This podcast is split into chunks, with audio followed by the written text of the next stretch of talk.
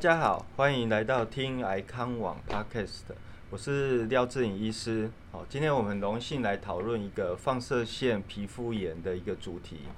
那我们今天来访谈一位中国医药大学放射肿瘤科朱俊南医师，他有做了一些相关的一些放射皮肤炎的研究，还有一些相关的技术转移。那我们今天来邀请他来跟我们分享。好，欢迎。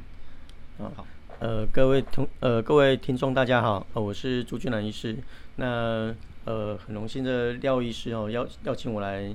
就是呃做这个访谈。而且我跟廖医师已经认识很久了，他是其实是我们中国医圈里出来的学长哦。那呃对，今天有荣幸可以跟他一起来跟大家做这样的一个讨论。那刚好刚廖医师有提到，就是说。呃，我的个人一些研究，然后就是呃，刚好在下今年呢，刚从这个博士班毕业，所以对于呃一些放射性的皮肤炎有一些小小的见解，那等下就在这里呃分享给大家。好，那就是说我们放射治疗啊，大家大概最害怕就是说皮肤会有一些烧焦的问题哈，病人每次来都会说，哎，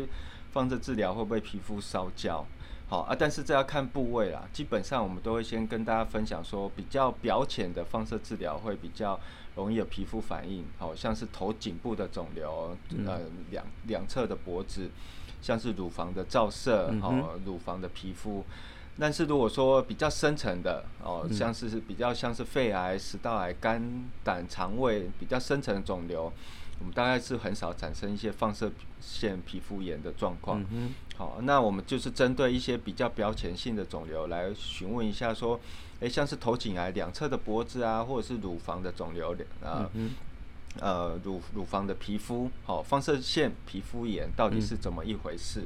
好，好，OK，那呃，因为其实刚廖医师有提到哈，在头颈部跟乳癌的这个部分呢，因为其实我们的这些病灶呢，它们离皮肤呢是相对比较靠近的。那呃也因此呢，这个表皮的部分哦，包括我们的真皮层呢，对于这个放射线的剂量也是相对比较偏高。那当然这些剂量呢，就会造成我们这些皮肤的一个发炎的一个现象。那么其实这个发炎呢，就呃它也不是。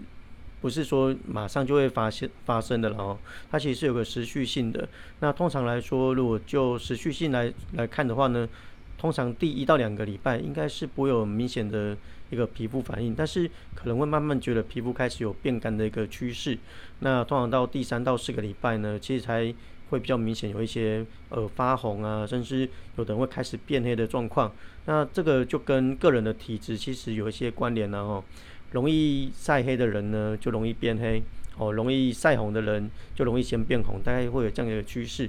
那那我们大家比较容易会担心的超回答的表现哦，其实通常它应该是发生在差不多第五到六个礼拜哦，就是我们在头颈癌或者是乳癌呢快要疗程结束的时候，它才会呃开始表现出来，就是皮肤变得又干，然后又红又黑，然后就像。烧焦的那个皮肤这样子，哦，那这是我们一个皮肤呃发炎大概的一个进程。哦，所以放射线皮肤炎不会在一开始第一天、第二天或是第一周里面发生，是不是？呃，是啊，因为其实呃，我们的这个放射线的剂量它是慢慢累积的。那皮肤它需要累积到一定的放射线的剂量呢，它才会有明显的发炎反应。哦，那所以通常统计来说的话，大概就是在第三周左右。哦，大概大概就是可能大概呃三十单位的剂量的时候呢，才会有比较明显的一个皮肤发炎的一个小表现。嗯，是。就我们临床观察，就像是你觉得说，哎，放射线皮肤炎大概有哪些不舒服的感觉？病人大概会常感受到哪些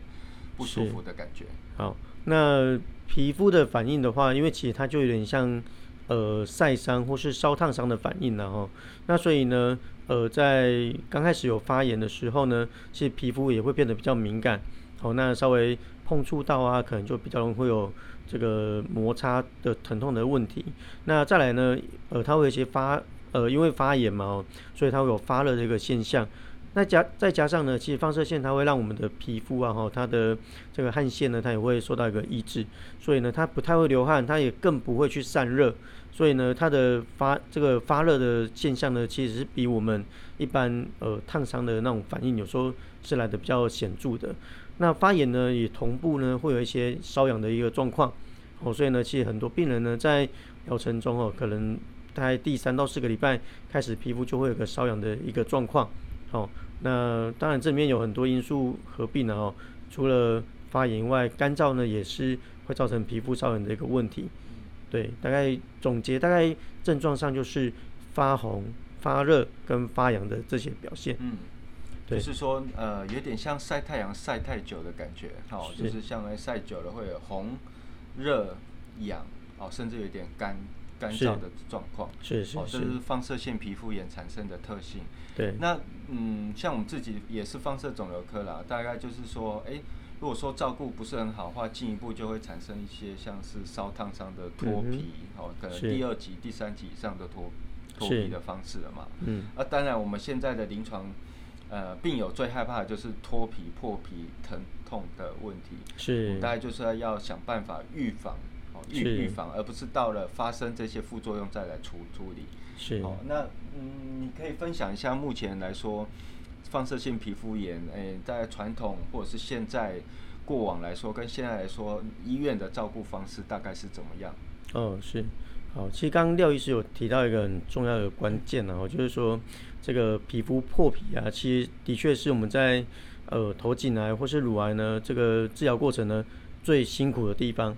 那其实它这些破皮的地方呢，也常见在一些比较容易摩擦的地方哦，比如说像在头颈部啊，我们最常见就是在有领子的地方。哦，那乳癌的部分的话，乳房的部分呢，最常见就是在腋下。的这些地方哦，最容易破皮，或者是呃胸部很大的女生呢，她会在乳房的下缘比较容易破皮。那这些破皮呢，它有时候会是一个很大范围的湿性伤口，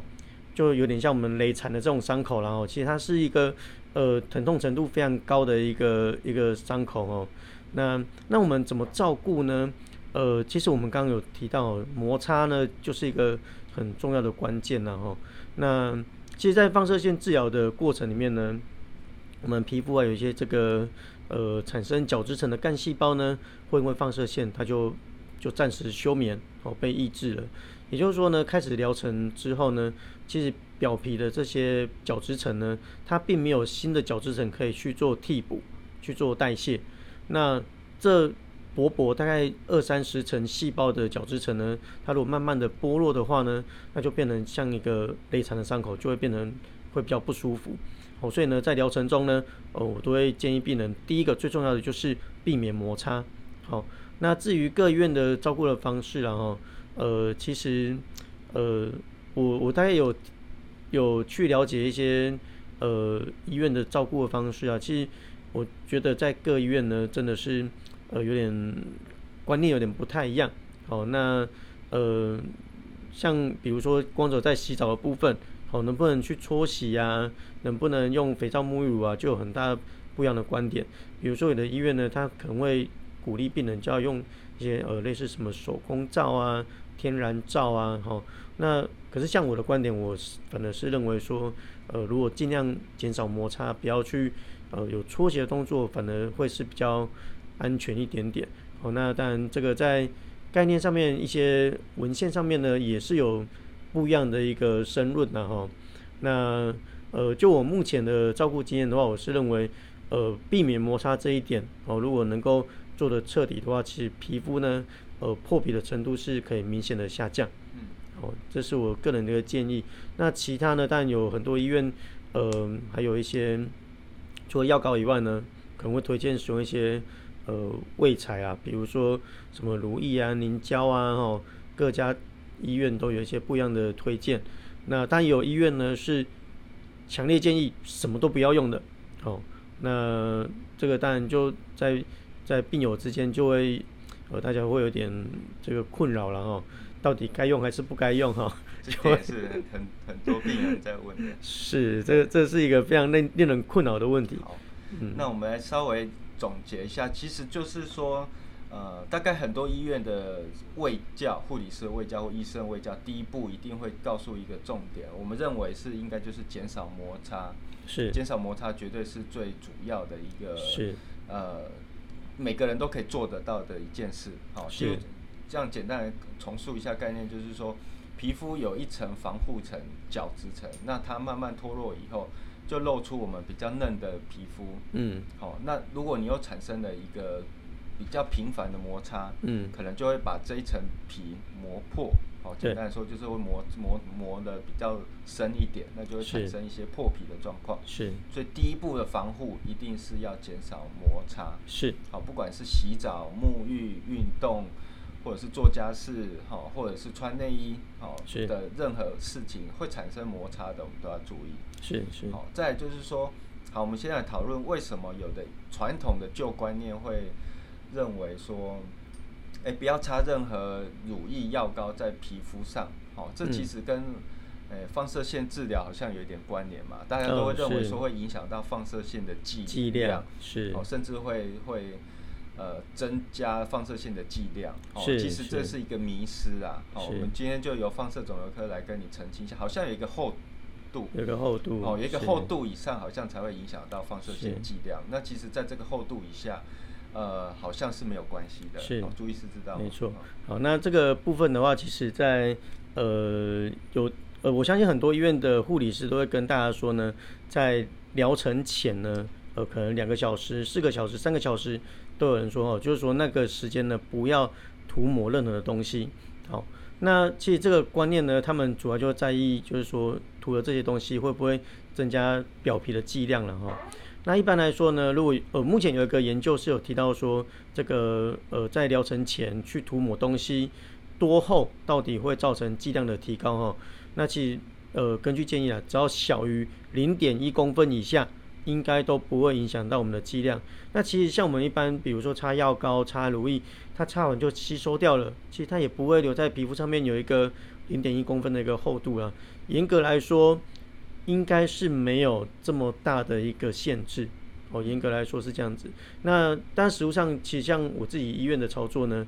我们的护理师这样子跟病人介绍了，他我也不会去呃造成两套标准了哈。所以我我只是说呃我们还是可以用。哦，那就其他的原则就是配合护理师们的一个建议。哦，毕竟护理师们这个有的已经行之已久。行之已久，你 有时候你要改也很难去哦修正，对简，单来说，我们擦东西的话，你还是可以照原来医院的护理师的建议。是，但是就是说，呃，其实你插上去看不到，基本上就没有到达零点一公分的厚度。是好、那没有达到这个厚度，完全不会影响到放射线的剂量。哦对没错简单来说，你就算是治疗前不小心擦了，只要你看不出来，基本上都不用担心。是啊哦，是啊，当然可能会被医疗人员念一下什么的，但是你先不用太担心，这个不会影响到你的治疗的成效，是。或者是副作用。是没错，好，那呃，以往来说，我就我知道说，有些人是用呃事后补救的方法，是。哦例如皮肤发红了、破皮了，有些医院会才再来开药膏、开乳液来做这样子的救援。好、但是哎，往往说这样子救援时间点都比较晚，然后病人好像会发生比较严重的一些发炎啊，嗯。或者是破皮的状况。是，那现在你有没有比较一些建议说，诶，如果说我们有一些乳液或者是药膏，嗯。在治疗中，哦我们认为要超前部署啊，哦，嗯。部长陈世忠部长就说要超前部署，所以我们放射性皮肤炎要嗯。怎么样超前部署来预防？嗯。好，是好，那其实这个部分呢，呃，大概有两层面来可以来讲了哦。第一个就是一般的发炎的部分哈，另外一个就是呃，我个人在博士班研究提到的一些概念哦。那 在发炎的部分的话，当然在一开始皮肤还没有发炎的时候呢，我没有明显的发炎的时候，我们就先去预防，当然就也可以减少这个呃发炎明显呃发生的一个状况。比如说，在有一个文献它有提到说，在疗程差不多第二到三个礼拜开始呢，哦，那我们就呃由医师去开立一些类固醇的药膏，哦，让病人早晚都来做使用，它可以明显的降低放射性皮肤炎，这个也是确实是有效的。哦，那至于其他超前部署的部分呢，哈，就是比如说，呃，其实像角质层，刚刚我提到哈，它呃容易剥落嘛，但是其实它剥落有几个原因呢，哦，如果我们角质层呢，就像墙壁一样，你如果这个太干燥的话呢，它这砖块就容易剥落，哦，就是你的那个混凝土如果太过干燥啊，比例不对的时候，砖块就容易掉，所以呢，其实提早的去使用保湿的产品呢。应该是有效的哦。其实这个至少有两到三个研究是针对玻尿酸这类的产品哦，他们可以确实呢去增加皮肤的保湿，降低放射性皮肤炎哦，这样子一个做法哦。那这个是我们在保湿方面的一个一个跟发炎的一个操作。那再来呢，呃，就可以提到我在博士班的一个研究了哦。在放射线治疗之后呢，可能会有一个永久性的损伤，就是我们的。汗腺、毛囊、皮脂腺呢？哦，这些在皮肤上面的一个器官，它可能会因为放射线之后呢，它就变成一个萎缩，哦，永久性的一个损失的一个状况。那这样子的状况呢，如果假设我们要事先去预防，哦，让我们的皮肤可以避免以后变成类似敏感性皮肤的话呢，那我的建议是这样子哦，因为其实在放射线治疗的每一天呢，我们如果假设把细胞，哦，比作它有呃，一百分，每天呢，它就被扣十分，它有，它总有一天会被扣到只剩下六十分以下，那细胞可能就死掉了。那今天呢，我们如果假设在疗程中呢，我们可以去促进细胞的修复，每天它被扣十分，但是我就帮它加个五分，也许呢，在疗程中呢，它就不容易死掉。哦，那所以呢，我就把这样的一个概念呢，那也研发了一些产品，然后，那当然这个都已经寄转出去给。这个某家公司去做一个发展的，然后，那么呃，在初步一些临床试验来看，看起来也是有一些成效。如果假设要比较超前部署的去让皮肤呢造就减少一些永久性损伤呢，也许我们可以呃利用一些呃比较特殊的敷料啊，哦或是胃材呢，可以去减少这样的一个发生率。对，这是以超前部署的角度来做思考的部分。嗯。所以感觉起来就是说，除了药膏抗发炎，啊，我们其实很多人也会排斥类固醇的药膏，好，但是这个是不得已到中后段的时候可能要使用的，因为药性还是比较强。是，好，但是如果说在前面期保养，然后就像我们，呃，我们平常冬冬天或者是女女性都会擦一些保养品的概念，好，其实针对皮肤部分也是有适合的一个保养的概念。是，所以整个来说要预防放射性皮肤炎以呃，保养医学或美容医学的话，其实还是要很着重在前期的保湿，是，哦，减少角质层的脱落。对，接下来保湿以后，我们受伤的肌肤，哦，就像我们老化的肌肤一样，要怎么样？啊，放射线受伤的肌肤，我们要怎么样透过一些营养素的方式来修复，好，或者是抗发炎。嗯那你可以稍微提一些这些相关的成分，可能哪些部分可以协助吗嗯？OK。好，那呃成分上来说的话呢，保湿的话比较有名的当然就是玻尿酸了哈。那其他的成分呢，哈，比如说像呃有个成分叫做尿囊素。那尿囊素呢，它其实是从中药一个叫做紫草，哦，紫色的紫，哦，紫草呢，它去萃取的一个原料。那这个原料呢，它一般被当做是一个保湿的原料，但是它其实相对呢，它也有一个抗发炎的作用。那么其实我们现在如果假设在乳液里面呢，我是一些凝胶里面掺了一些呃可以用来抗发炎好的这个成分呢，那当然就可以让我们的发炎的反应就比较降低。那当然有机会呢，可以减少我们用类固醇药膏的一个一个机会哦。那毕竟我想大家听到类固醇三个字哦，都一定会心里毛毛的然后，所以当然如果有一些其他的胃材呢，可以去做替代的话。也许是也是一个可以考虑的选择。嗯，那再就是说，整个治疗完了，如果说我们的皮肤好放射线，如果说幸运的治疗完就是一级皮肤反应，是稍微有点红红的颜色，推颜颜色比较深。哎，那我们治疗后要怎么样去改善这些？哎，皮肤发炎或者是颜色肤色比较深。呃，似似乎还有一个特殊的专有名词——敏感性肌肌肤。呃，是，好像是您您发发明的。呃，是。哦，就是敏感性肌肤这种东西，就是说治疗完我们如果幸运的没有产生破皮，嗯哦，只是嗯存在一级的一个皮肤反应的话，我们后期治疗结束以后，该怎么样提供一个照护或保养？嗯哼，好。那在治疗结束之后啊，我想大家会会很在意的是皮肤的颜色，然后会变黑的问题，然后再来就是呃可能会有一些这个皮肤干燥哦，干燥，然后呃甚至可能会有瘙痒的一个表现，就刚我们提到这个敏感性皮肤的一个状况。那当然最简单的照顾的方式呢，就是用一些呃乳液来做保养然后，但是乳液的保养呢，它一般来说它就是呃维持保湿的一个目的啊哈。那呃当然有一些成分呢，它也许也可以有一些呃呃比如说促进黑色素代谢的一个作用哦。那呃比如说呃用维他命 C 哦，那呃但一般化妆保养品加维他命 C 也比较少了哈，因为它呃用来做做这种，除非是美白的产品，哦，才可能会加这类似的东西。那其实相对的是，呃，我们有时候也可以用一些口服的方式，哦，去呃口服维他命 C 啊，或是注射的方式，去强调医师有在注射维他命 C 啊，哦，那那其实这个部分呢，哦，那呃它对于皮肤黑色素的代谢应该也会有一些些的帮忙。那如果对于这个皮肤想要再更进一步的修复的话，当然目前坊间还是有一些可以针对这个呃组织修复的一些东西。那当然这个就在这边我们就没有做太多的介绍了哦，因为呃这个毕竟不是商业性的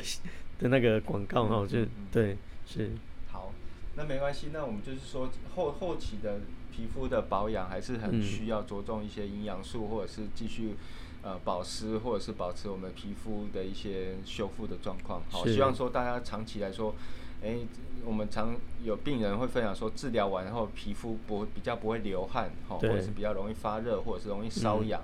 其实还是可以透过一样的刚刚提到的那些概念来做一个后续的一个皮肤的修复跟保养，是好，大概要是维持半年左右，然后至嗯少半年左右的一个保养，可能才会慢慢复原。是好，好，那今天的话，不晓得朱医师还有没有什么最后跟我们分享，或者是跟病友鼓励的？呃，大概我我想就是这样子啊。其实我们在整个行医的的过程里面呢，哈，呃，也经常会遇到病人呢，因为听到这个皮肤会有一个超回答的一个反应，嗯然后就不不敢来做治疗，或是延误做治疗。对，哦，那其实我觉得这是很可惜的哦，因为其实在，呃皮肤如果比较照顾有有一些心得的医师的手上，或是医院的手上呢，其实我们还是可以把皮肤照顾得很好。其实像我我知道廖医师他其实病人的皮肤也都照顾得非常的好哦。嗯那当然我自己也是啦哦。对对，哦，那所以呃，这个地方我我觉得真的大家不用去过度的去担心这个东西。那我们有很多呃策略可以帮大家顺利的去度过这个过程。哦，那甚至一些术后的修复，我们也有很多的策略可以去运用。那只是说，但有的健保没有给付，如果就变成要额外花钱这样子的的问题而已了哦。对，所以我还是鼓励大家要勇于面对，就是这样的一个治疗，因为呃，在目前放射线治疗在乳癌的治疗或是头颈癌治疗里面，它真的是不可或缺的一个角色对。好，大概是这样子。好，那以上我们就今天就是访谈到今天结束哈，因为我们下面会再有更多呃连接或资讯，有需要询问的听众可以再跟我们询问。好，好，今天谢谢大家。好，谢谢。